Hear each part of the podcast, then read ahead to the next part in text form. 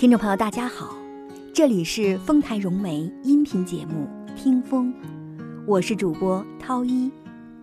今天要和您分享的是文章，我深爱“谢谢”这两个字。我深爱“谢谢”这两个字，这是人类共有的最美丽的语言。凡不肯说谢谢的人，是一个骄傲冷漠的人。他觉得在这个世界过的是银货两讫的日子。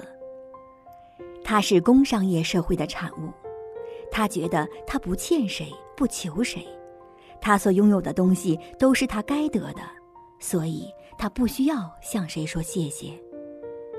但是我知道，我并不该得什么。我曾赤手空拳来到这个世界，没有人。该爱我，没有人该养我，没有人该为我废寝忘食。我也许缴了学费，但老师那份关怀器重，是我买得到的吗？我也许付了米钱，但农民的辛劳，岂是我那一点钱报答得了的？曾有人说：“日日是好日。”用现代语言表达，我要说，每一天都是感恩节，不是在生命退潮的黄昏，而是现在。我要学习说谢谢。我们越来越少发现涌自内心的谢意，不管是对人的，还是对天的。其实，值得感谢的岂止是天地日月星辰？在这个茫茫大荒的宇宙中，我们究竟付出了什么，而这样理直气壮的坐享一切呢？我们曾购买过生殖入场券吗？我们曾预定过阳光，含购过月色吗？对于我们每一秒钟都在享用的空气，我们自始至终曾纳过税吗？我们曾喝过多少水？那是出于谁的布施？然而，我们不肯说谢谢。如果花香要付钱，如果无边的年年换新的草原和地毯等价，如果喜马拉雅山和假山一样计石块算钱的话。希腊船王奥纳西斯的遗产够付吗？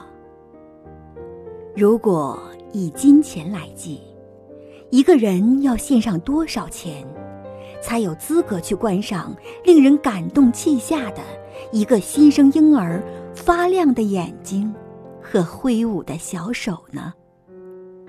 然而，我们不肯说谢谢。古老的故事里记载。汉武帝以铜人做承露盘，高二十丈，大十围，上有仙人掌，承露和玉屑，引之以求仙。其实，汉武帝的手法是太麻烦了。承受天禄是不必铸造那样高耸入云的承露盘的。如果上苍给任何卑微的小草均沾上露水，难道会吝啬把百倍丰富的天恩给我们吗？只要我们能像一个单纯的孩童，欣然为朝霞大声喝彩，为树梢的风向而凝目沉思，为人跟人之间的忠诚友谊而心存感动，为人如果能存着满心美好的激越。岂不比成仙更好？汉武帝永远不曾知道，一颗知恩感激的心，才是真正的承露盘，才能承受最清冽的甘露。中国人的谦逊，总喜欢说“谬赏”“错爱”，英文里却喜欢说“相信我，我不会使你失望的”。作为一个中国人，我更能接受的是前一种态度，当有人赞美我或欣赏我时，我心里会暗暗惭愧。我会想：不，不，我不像你说的那么好。你喜欢我的作品，只能解释为一种缘分，一种错爱。古今中外，可欣赏、可膜拜的作品有多少？而你，独钟于我，这就使我感激万端。我的心在感激时降得更卑微、更低，像一片深陷的湖泊。我因而承受了更多的雨露。到底是由大地来感谢一粒种子呢？还是种子应该感谢大地呢？都应该。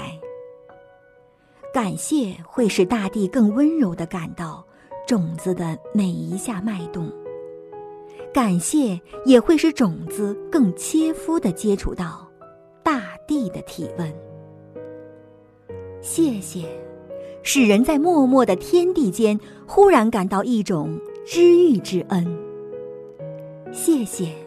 使我们忘却怨忧，豁然开朗。让我们从心底说一声谢谢。